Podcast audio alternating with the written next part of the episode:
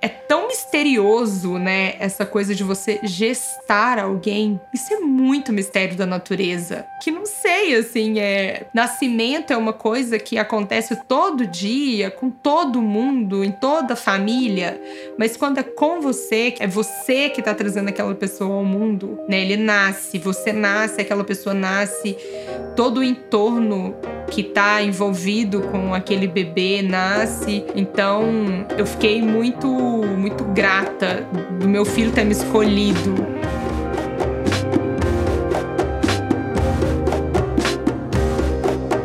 O tempo todo no mundo, agora mesmo nesse instante, alguém nasce da barriga de uma mulher. E cada parto é uma história de emoções profundas que muitas vezes não é contada. Bom, aqui a gente vai contar. Eu sou a Ana Bonomi e você está ouvindo Parir, o novo podcast da Trovão Mídia um podcast com os relatos de mulheres que pariram. Bom, a minha história, assim, com, com parto, ela começa bem antes é, de eu engravidar. Eu sempre me interessei muito por partos, é, sempre fui uma pessoa é, que admirava, né, assistir partos, saber sobre a história do parto, como que a gente né, a gente poderia ter um parto humanizado, eu falo a gente enquanto sociedade mesmo. E, e eu nunca tive muito, eu nunca tive desejo de engravidar. Eu, mas eu sempre tive muita vontade de passar pelo parto, o que é muito curioso.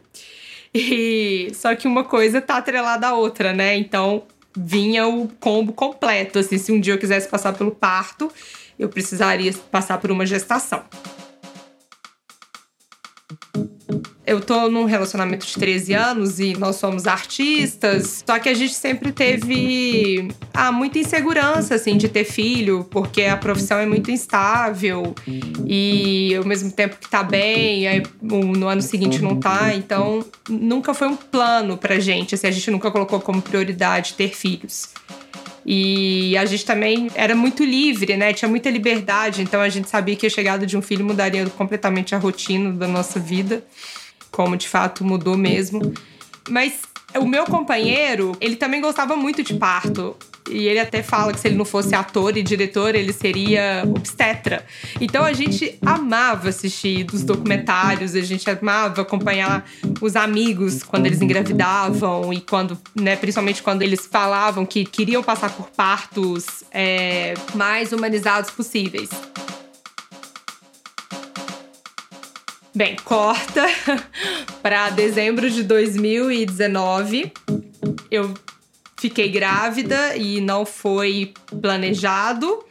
É, foi um baque, assim, realmente eu fiquei. Quando eu soube, eu, eu, eu não acreditei, porque eu nunca tinha feito um teste de gravidez na minha vida.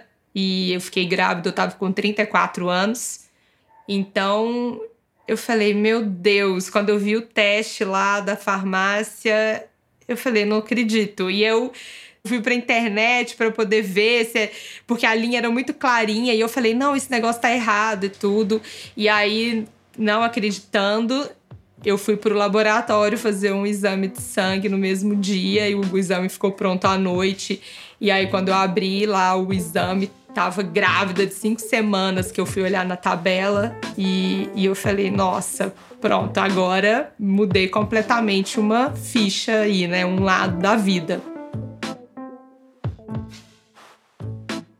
E, e aí, né, quando eu soube, a gente estava em janeiro de 2020. Nesse momento, eu estou em Belo Horizonte, mas eu, eu moro em São Paulo. Então, nos últimos cinco anos, eu estive em, estava morando em São Paulo. E aí, a gente viu o exame, falando: bom, então é isso, vamos entender tudo isso. E eu passei mal da sexta semana até a décima quinta semana de gravidez. Então, o início da gestação, ele para mim foi muito ruim, assim. Eu, eu falava, não é possível, as pessoas gostam de ficar grávida, não tem condições, porque eu só passo mal, eu vomitava todos os dias, tinha um horário, era religioso, assim. Era sempre à noite que eu vomitava. E, e eu ficava muito nauseada, né? Tomava muito remédio por causa disso. Então eu não curti nada do, do primeiro trimestre. É, e eu falei, bom, então ok, eu vou curtir o segundo trimestre, né? Que é o que todo mundo tá dizendo. Ah, o segundo trimestre melhora, porque eu não tinha disposição para nada, se eu ficava me arrastando. E eu sempre fui uma pessoa muito ativa, então eu sou uma pessoa muito ligada, muito antenada com tudo. E eu tava completamente sem energia, completamente assim, nessas primeiras semanas. E aí, quando eu tava com 13 semanas, decretou a pandemia em São Paulo. E aí eu falei, bem, né? Vai passar, né? Daqui um mês, mais ou menos, né? Vai passar a pandemia. E aí, quando decretou a pandemia, a gente resolveu vir para Belo Horizonte passar a pandemia aqui com a nossa família, porque somos de BH. E aí viemos e, e desde então ficamos. E aí foi indo a gravidez e a pandemia não passava e ninguém me via grávida, nada acontecia e eu comecei a ficar apática. Então, assim, todo o período de segundo trimestre que, que era para eu estar tá no pique do auge, da energia mesmo, né? Porque a barriga não, não tá tão grande. Eu fui entrando numa bad, assim mesmo, da gravidez. Eu tava me sentindo completamente improdutiva. Só que, ao mesmo tempo, eu demorei para cair uma ficha de que eu estava produzindo a maior coisa da minha vida, que era um filho, né? É, ao mesmo tempo era muito medo, porque a gente ainda não tinha muitas informações assim sobre os efeitos é, de uma gestante com Covid. Foi uma sensação assim muito ruim mesmo, a minha gestação. Então eu tava achando a gestação um saco, mesmo assim. E aí, em contraponto, como eu perdi todos os meus trabalhos, eu não tinha nada para fazer, eu mergulhei de cabeça assim para estudar sobre maternidade, sobre parentalidade, sobre gestação, sobre parto, sobre amamentação. Então, eu falo que eu fiz uma pós nos assuntos assim, porque aí eu fui ler tudo, estudar tudo, ver, assistir muito vídeo, mas ao mesmo tempo eu tava me sentindo muito sozinha, né? Porque todas as possibilidades de encontro com as pessoas, possibilidades reais, eu não, não tinha. Só que quando foi chegando mais pro final, assim, eu acho que na trigésima terceira semana, eu comecei a curtir mais. Apesar de todos os incômodos da gravidez, eu comecei a curtir, porque eu realmente comecei a fazer a contagem regressiva que aquilo ia acabar, eu não passaria por isso novamente e que, né, meu filho iria nascer e iria se materializar mesmo e chegaria aqui para esse mundo louco que a gente está agora no momento. No dia 15 de setembro, é, por volta de 4 horas da manhã, eu acordei, fui ao banheiro e aí eu comecei a sentir uma cólica. Mas falei, ah, é só um incômodo. E aí eu vim, eu tava no quarto, eu vim pra sala, fiquei andando aqui na sala para ver se passava. Deu quatro e meia, continuou me incomodando. Aí eu falei, ah, mas será? Eu tava de 39 semanas e 3 dias. Falei, ah, não sei. Vamos ver. Aí voltei pro quarto, aí deitei na cama, fiquei assim, de quatro, fazendo uns exercícios com a bacia e, e, e tava vindo incômodo, mas não era dor, era, era incômodo. E eu tava esperando dor. falei, bom, parto é, é dor, né? Então tô esperando aquela dor. E aí meu marido acordou, era umas 5 horas, ele viu lá que eu tava inquieta na cama e tudo. E aí ele perguntou o que, que, que era. Eu falei, olha, não sei e tal, mas tô sentindo uns incômodos. Aí ele falou: Ah, será que a gente começa a fazer a, a, contagem, né, pelo aplicativo de contração? Eu falei: Ah, vamos fazer, para a gente poder também entender, né, se é ou não. É, ah, porque tem um detalhe, né? Eu acho que antes de eu, de eu continuar, o dia do parto mesmo, é, eu preciso dizer que, como a gente veio morar em BH e resolveu ter o parto aqui, eu não tinha plano de saúde eu estava fazendo tudo pelo SUS lá em São Paulo. Então aqui eu continuei fazendo. E aí eu resolvi é, fazer aqui no Hospital Sofia Feldman, que é um hospital muito referência né, de parto humanizado no Brasil pelo SUS. Então a gente procurou a equipe do Sofia e a minha, uma amiga minha tinha tido um parto domiciliar com a equipe do Sofia é, no início do ano, em fevereiro. E eu falei, poxa, nossa, um parto domiciliar todo pelo SUS é eu acho que é o que toda mulher gostaria de ter, né? Seria o ideal, assim, para quem gostaria de parir em casa. Então a gente começou a fazer o pré-natal com essa equipe das enfermeiras obstetras do hospital e esperando, né, é, ver se, se eu estava apta mesmo. Então eu estava, a gravidez estava, foi uma gravidez saudável, né? Eu não tive nenhuma intercorrência. É, então, ok, eu estava apta então, se eu entrasse em trabalho de parto, eu teria que entrar em contato com a equipe. Então, no dia do parto, Aí ele levantou, começou a fazer a contagem e ele observou que eu estava tendo contrações com uns intervalos bem regulares. Ele falou: Ó, oh, tá bem regular e tudo. Aí eu falei para ele: É, mas eu ainda não tô sentindo dor, eu só tô sentindo incômodo. Então vamos esperar mais um pouco para a gente ligar para a equipe, porque eu, a gente ainda não tem, não tá vendo nenhum alarme, assim, nada. Aí ele falou: ah, tá bom. Aí a gente foi revisar o plano de parto. Porque a gente tinha ido na consulta na, na semana anterior e ficou faltando umas coisinhas do plano de parto. Então a gente precisava revisar. Aí começamos a revisar o plano de parto e eu lá sentindo uns incômodos, ficando em pé, fazendo uns movimentos circulares e tal com a, com a bacia. Estávamos no quarto. E a gente foi passando ponto por ponto, chegou na parte da bolsa. E aí a gente começou a falar, ah, mas será que a gente estoura e tudo? Aí eu, eu lembro que eu falei, ah, vamos colocar, se depois de tantas horas de trabalho de parto ainda não tiver estourado, a equipe conversa com a gente e tudo. Quando a gente passou pro próximo tópico, a minha bolsa estourou. Eu só ouvi assim um ploc. Aí eu olhei assim para baixo, olhei pro meu marido e falei: Eu acho que a bolsa estourou. E fiquei olhando assim e descendo água. E aí ele olhou também, porque ficaram os dois assim paralisados, né? Porque eu, eu não imaginava que a bolsa poderia estourar no trabalho de parto. Porque eu li tanto que a bolsa de muitas mulheres, né, acaba não estourando que você fica já esperando com você também não vai acontecer. E aí eu olhei para baixo, a água descendo clarinha e não parava de descer água, era uma cachoeira assim. Aí eu falei, puxa, aí foi aquela hora que eu caí em si e falei, cara, meu trabalho de parto realmente começou. Agora não tem mais volta.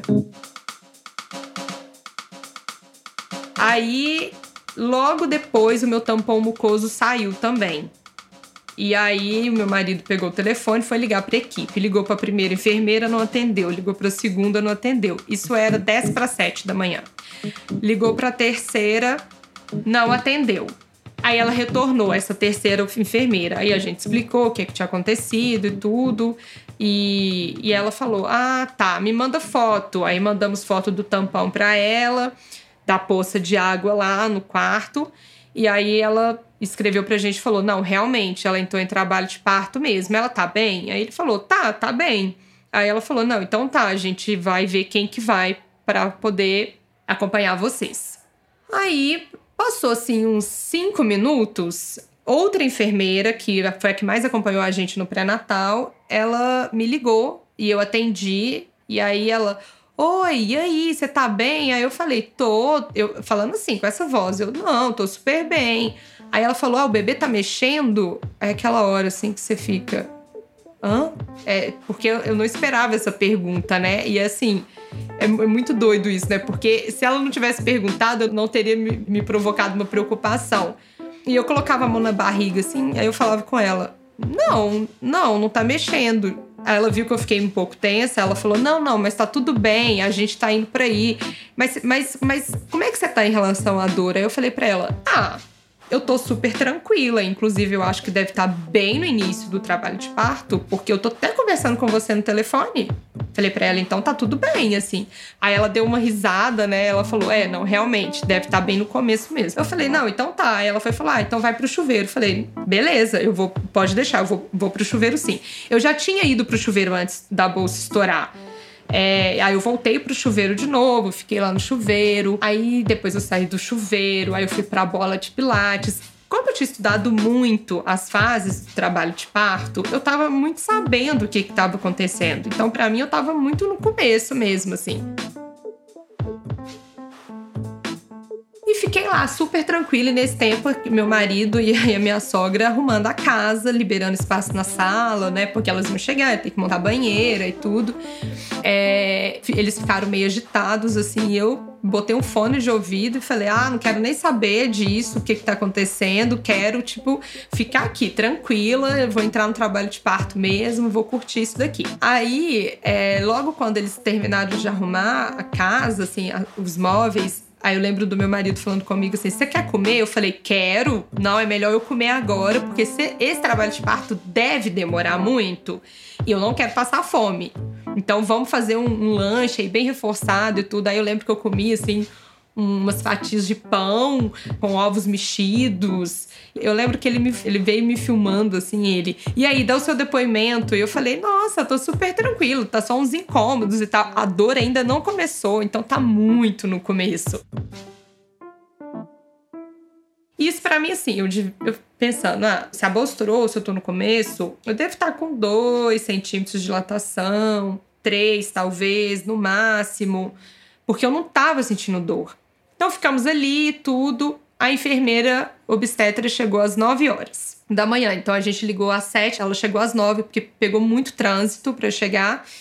E aí, quando ela chegou, eu tava no banheiro. Aí, quando ela chegou, eu já tava sentindo mais incômodos. Aí, aí já tava começando a incomodar mesmo, assim.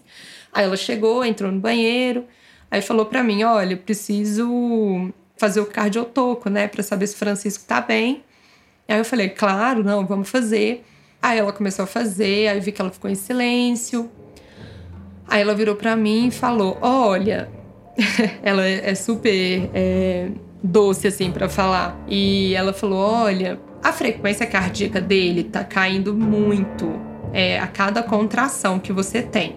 É normal cair, só que para a segurança de um parto domiciliar, ela tá caindo mais do que o esperado. Vamos fazer o seguinte: sai do chuveiro, vamos pro quarto que eu vou fazer um exame de toque em você pra gente saber em que momento que você tá do parto, pra gente entender como proceder em relação a isso. Aí eu, tudo bem. Aí beleza, fomos pro quarto, ela fez o exame de toque. Quando ela terminou, ela virou para mim e falou assim: Você não vai acreditar, você está com 9 centímetros. Eu caí para trás, assim. Eu falei, o quê? Aí ela, 9 centímetros. Ela ficou olhando para mim e falou: cadê a sua dor? Assim, né? Ela brincando, né? Claro, né?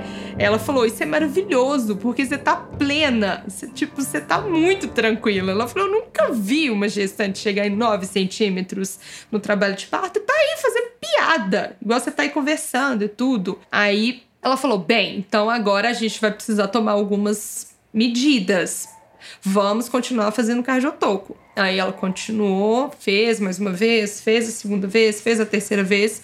A frequência dele caía muito. Me mandou de volta para o chuveiro, entrou em contato com a equipe do hospital. E aí eles acharam melhor mandar uma ambulância de emergência e me levar para o hospital.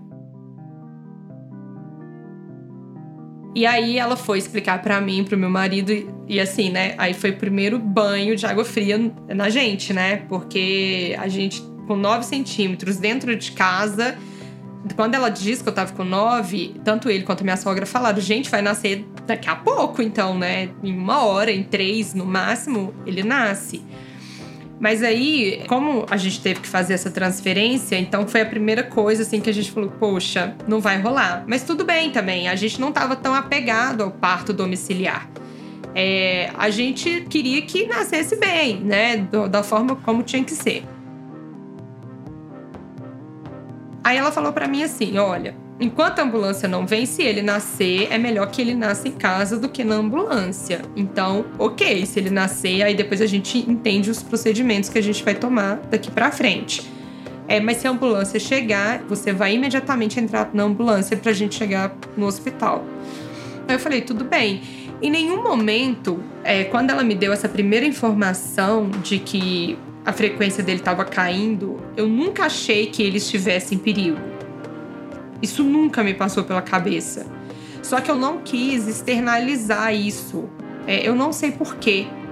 É, eu guardei isso comigo, falei, bom, eu acho que eu não preciso externalizar que eu tô segura, assim, que tá tudo bem com ele. Mas eu também queria entender ali o, o procedimento que eles estavam tomando. Então eu estava muito consciente de tudo que estava acontecendo mesmo no, no meu trabalho de parto.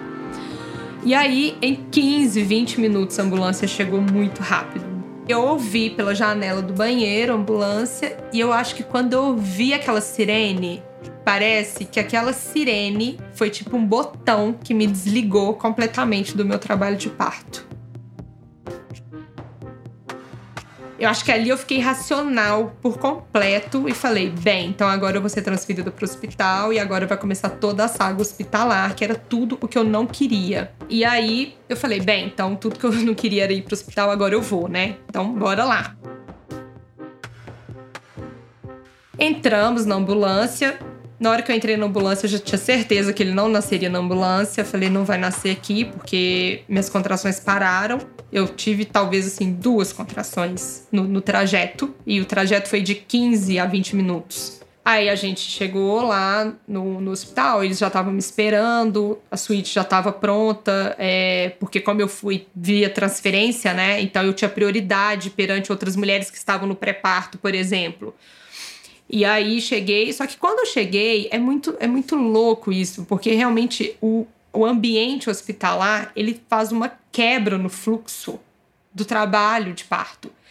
Porque já tinham duas enfermeiras lá na suíte é, me esperando, já foram aplicando injeção, porque tem que fazer uns procedimentos de colher meu sangue. Aí quando eu vi, já tinha a médica residente em cima de mim. A enfermeira obstetra que estava me acompanhando, ela sumiu no meio daquelas pessoas. Ela sumiu, ela desapareceu. Que era o meu elo, assim, né? Meu ponto de ligação. E aí a residente já veio falar comigo que precisava fazer um toque para saber, né, como é que eu tava. Eu falei, não, tudo bem, vamos lá. E eu odeio fazer o toque, então para mim era sempre um sofrimento. E eu coloquei no plano de parto que era para fazer, é, assim, basicamente eu não queria nem que fizesse toque. Então cada vez que vinha o toque para mim era eu tinha que trabalhar meu emocional, falar, ah, lá vem esse povo enfiar o dedo, meu Deus do céu. E aí ela veio fazer o toque e falou: É, você continua com 9 centímetros e ele tá alto. Mas vamos lá, vamos, vamos ir agora aqui, voltar para o trabalho de parto e tudo. E depois a gente vem cá ver, a gente vai ficar monitorando a frequência dele. Ele realmente está caindo a frequência mesmo, toda vez que você tem contração, e a gente vai ficar monitorando para entender o que, pode estar acontecendo. E, e aí eles né, colocaram a faixa em mim, então tinha é, o monitor monitor controlava a frequência dele e controlava as minhas contrações também. Então eu estava muito presa, eu não tinha como andar na suíte. A, a, minha área de movimento era muito pequena, era só ali em torno da cama, perto do monitor. Então isso também já começou a me dar uma desestabilizada. E a sensação que eu tinha era, era, que eu tinha virado uma paciente do hospital, assim, né? É, eu não tava mais me sentindo a protagonista, a dona do meu parto. E aí, isso tudo, né? Começou, era umas 10 horas da manhã, todo esse procedimento aí do hospital. E aí, deu 11, meio-dia. Assim, eu tinha uma contração ou outra. E eu fui ficando desesperada, porque eu falei, gente, se isso aqui não evoluir, eu não tô acreditando que eu vou ir para uma mesa de uma cesárea. Eu nunca tinha feito uma cirurgia na minha vida. Então, eu nem pensava que eu poderia chegar numa cesárea, porque enfim, a cesárea para mim não era realmente assim, não tava, eu não queria nem ver a cesárea na minha frente. E o trabalho de parto não evoluía, não evoluía. Veio de novo lá médica residente, foi fazer o toque e ela falou: Nossa, você tá a mesma coisa de quando você chegou aqui. 9 centímetros e ele continua alto e a frequência dele continua caindo. Mas vamos esperar, vamos dar mais um tempo para você. E aí, eu, lembro que o que a gente conseguiu fazer é, foi colocar a trilha, que eu tinha feito uma playlist que me ajudou muito, assim, que né, nós ficamos né, muito tempo lá nessa sala, nessa suíte. E eu lembro que eu levei também uns amuletos que eu ganhei, assim, de algumas amigas, é, de várias, é, vários santos, né, e guias. Então, era o que eu tinha, assim, comigo. Eram as únicas coisas que eu tinha onde me apegar e o meu marido, né, que foi o meu dono. Porque ele tava, assim, comigo o tempo todo junto e também sabia de tudo. Então nós dois, nós dois tínhamos estudado bastante, então a gente estava sabendo tudo o que estava acontecendo. Na sala tem um relógio. Eu entendi que o relógio estava lá porque, né, quando o bebê nasce, você precisa olhar para o relógio imediatamente para saber o horário que nasceu o bebê. Mas aquele relógio, ele começou a me deixar em pânico, porque eu olhava para o relógio e eu falava, gente, passou uma hora, eu não estou evoluindo. Não passaram-se duas horas, eu não estou evoluindo.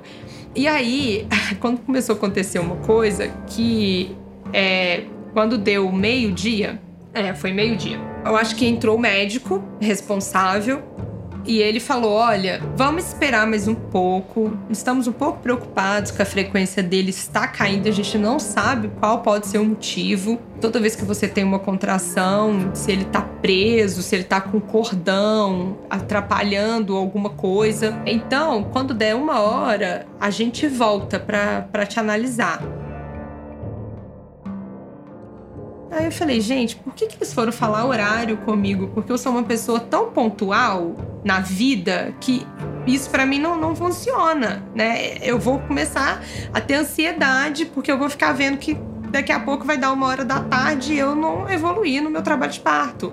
Eu lembro que eu ficava, as mulheres, né, ficam fazendo mantras, ai, tá doendo, ai, nossa, mais uma contração e tudo, ai, não acredito. Eu fazia o contrário, eu falava, vem contração, vem contração, pelo amor de Deus, vem. Porque eu queria que meu corpo entrasse num estado ritmado de contração, assim, para ver se eu, se, eu, se eu chegava no expulsivo logo e ele nascesse. E aí eles entraram uma, uma hora, vi que eles tinham feito uma cúpula lá fora, assim, se reuniram. E o médico falou comigo: Olha, é, queria te dar uma outra opção. Eu sei que no seu plano de parto você colocou que não queria as inter intervenções e tudo, mas a gente queria propor de entrar com ocitocina. Aí eu falei, uai, tudo bem, né? Eu já eu pensei comigo, eu, já nada tá acontecendo, pelo menos quem sabe a ocitocina me ajude. E e foi a pior coisa que me aconteceu. Porque quando entrou ocitocina, eu comecei de, de verdade a sentir muita dor. E aí eu estava sentindo uma dor, assim, insuportável. Mas que não era, não era a, a dor, como que eu posso explicar? Não era uma dor que vinha do meu corpo. Era, era, era realmente uma dor artificial. Só que doía muito. Era como se estivesse rasgando o meu osso, assim, foi uma, uma coisa horrorosa. E aí eles entraram às três horas da tarde, fizeram toque. Eu continuava do mesmo jeito, de nove da manhã, com nove centímetros, e ele não tinha tecido. E aí o médico virou para mim e falou: Olha, eu sei que vocês vieram de um parto domiciliar. Quem vem de um parto domiciliar não quer ir para uma cesárea. Eu sei disso. Inclusive, você sabe e vocês são muito informados, né, que esse hospital só faz cesárea em último caso. Em último. Tudo que a gente não quer é que uma mulher vá para a sala de cesárea. Mas eu acho prudente nós irmos para cesárea porque você já está seis horas aqui, nada aconteceu desde quando você chegou no hospital e ele continua. A gente está vendo aqui pelo monitor, a frequência cai muito. Estamos preocupados. A gente acha prudente ir para cesárea. É, mas vocês têm o direito também de, decidir, de escolher e tudo. E aí, o meu marido falou: Ah, mas será que a gente não pode esperar mais um pouco? E aí ele falou: a gente até pode, mas eu tenho certeza que a Mariana não evolui mais. Ela não vai evoluir. Ela parou, foi uma parada de progressão. Não tem, ela não tem mais evolução aqui. E aí eu olhei assim para cima, aí eu lembro que tinha uma enfermeira obstetra que ela tava com uma bolsa, uma necessaire e tinha uma frase do Michel Odan que eu já tinha lido muito durante a gravidez, que era: para mudar o mundo é preciso mudar a forma de nascer. Eu olhei para essa frase e pensei comigo assim, falei, cara, não interessa a via de parto. Eu já mudei a forma do meu filho de nascer. Eu fiz muita coisa, sabe, para que ele viesse da forma mais natural possível.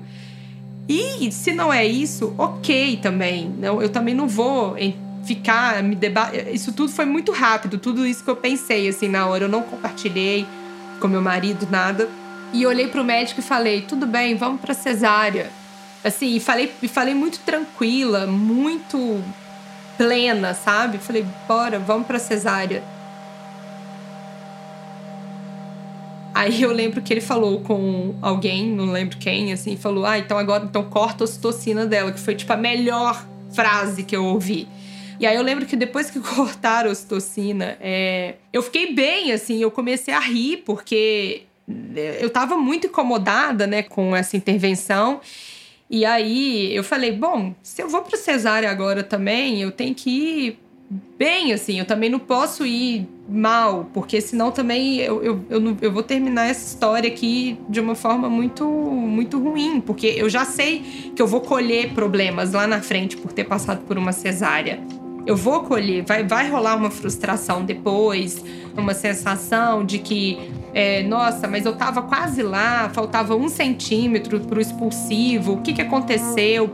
eu me sinto um pouco responsável, assim, sabe? Por, por ter me deixado afetar, sabe? Por todo o, o sistema hospitalar. E aí, é, fomos, né, pra, pra sala de cesárea. Eu nunca tinha entrado numa sala de cirurgia, eu nunca tinha tomado uma anestesia na minha vida, então eu comecei a tremer.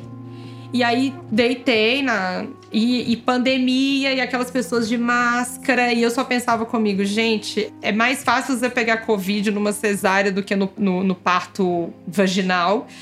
E aí já vinha aquilo também, né? Porque é utensílios, é sangue e é todo mundo ali passa na mão de uma, coisa na mão do outro. E aí a gente é colocado no plano de parto, do meu marido cortar o cordão. Isso não rolou porque também tinha que desinfetar a tesoura, não dava tempo de desinfetar. Então, todo, toda aquela, aquela coisa que a pandemia já estava provocando ali no ambiente. E aí eu lembro que eu deitei, deram anestesia, a anestesia pegou super bem, eu continuava tremendo, minha mão tremeu o tempo todo.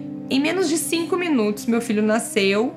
E aí o médico falou: Olha, nasceu, bem-vindo e tudo. E aí ele chorou, assim. E aí é muito doido, porque é, é uma linha muito tênue, né? Ali você é um antes e um depois, é um nascimento e uma morte é, que, cara, não dá para explicar, só vivendo mesmo, né? É só passando por isso. E eu lembro que eles vieram trazer ele assim para perto de mim e, e, eu só olhava pros, pros olhinhos dele é, e a sobrancelha, assim, linda, linda, gigante. E, e ele chorando muito, bem forte. E eles colocaram ele assim no meu peito e eu com máscara. Eu não conseguia dar um beijo no meu filho. E isso também me deixou muito abalada depois, né? Porque as fichas vão caindo, né? De tudo que você foi privada por causa de um contexto mundial. E eles colocaram ele aqui. Ele já veio pro meu peito, já veio sugando assim, lindamente. É, mamas, mamou no primeiro momento super bem mama até hoje super bem. Eu não tive nenhum problema na amamentação. Eu fui uma, eu sou uma agraciada nesse sentido. É, eu não chorei, eu não fiquei emocionada é, com o que aconteceu. Eu acho que eu tava é, tão assim. É tipo, nossa, que coisa maluca, porque ele tava na minha barriga até um minuto atrás, agora na hora que eles tiram é uma, é uma pessoa né, assim, formada com tudo. É uma mini pessoa. E eu ficava o tempo todo olhando para ele e eu, eu não conseguia acreditar. Eu, eu olhava e falava, gente, que coisa maluca. A gente realmente constrói uma pessoa dentro da gente. E, e, é tão é tão misterioso, né? Essa coisa de você gestar alguém. Isso é muito mistério da natureza. Que não sei, assim, é. Nascimento é uma coisa que acontece todo dia, com todo mundo, em toda família. Mas quando é com você, é você que tá trazendo aquela pessoa ao mundo. Eu acho que, assim, né? Ele nasce, você nasce, aquela pessoa nasce, todo o entorno que está envolvido com aquele bebê nasce. Então, é, eu fiquei muito, muito grata do meu filho ter me escolhido, de ter sido a mãe dele, de ter né, podido é, gestá-lo de uma forma saudável. É, e eu só agradeço, assim, quando eu vejo ele, sabe, dos meus braços hoje e falo: Nossa, que bom que você me escolheu, que bom que você teve coragem de querer vir ao mundo nesse ano, né, 2020, que vai ser um ano tão marcante na história da humanidade. Porque eu não teria coragem de, de, de, de te trazer ao mundo, né, de uma forma planejada. Eu queria falar, né, fazer esse relato, porque tem ainda uma. Tem um tabu, assim, com o parto domiciliar, sabe? E principalmente quando ele não dá certo. Porque deu certo. Mas é, é bom, assim, a gente também ouvir, sabe? Porque é, relatos né, de mulheres que começaram o parto em casa e que resultou numa cesárea, que é, você vai de um extremo a outro. E toda vez que eu comento isso com alguém, eu vejo que as pessoas ficam muito abaladas, assim, sabe? Elas quase. No próprio hospital, as enfermeiras depois, elas ficavam meio com dó da gente. É, quando elas chegavam e falavam: Ah, mas por que, que você fez uma cesárea? Depois, né, quando eu tava na internação lá, a gente falava: Ah, não, porque começou domiciliar e foi uma parada de progressão. Nossa, não acredito. Assim, é é, e a gente, a gente percebeu, a gente falou, nossa, mas as pessoas ficam com muita.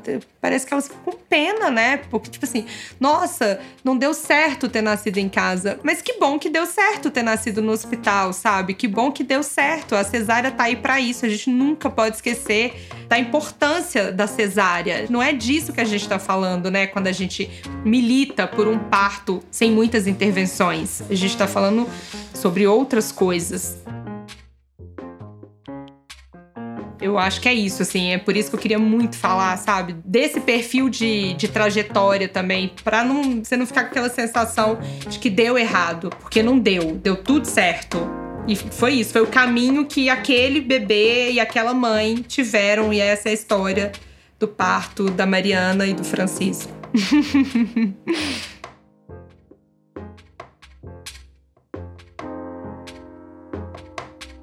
Esse foi mais um episódio do Parir, o podcast de relatos de parto da Trovão Mídia. Eu agradeço aqui todas as mulheres que confiaram em mim para contar como foi o parto delas. É muito bom a gente poder estabelecer esse espaço de escuta e de elaboração desse momento que é tão decisivo na vida de uma mulher. E se você que está ouvindo quiser contar o seu parto, escreve um e-mail para a gente no oi@trovãomedia.com. Vai ser um grande prazer te ouvir. Até a próxima!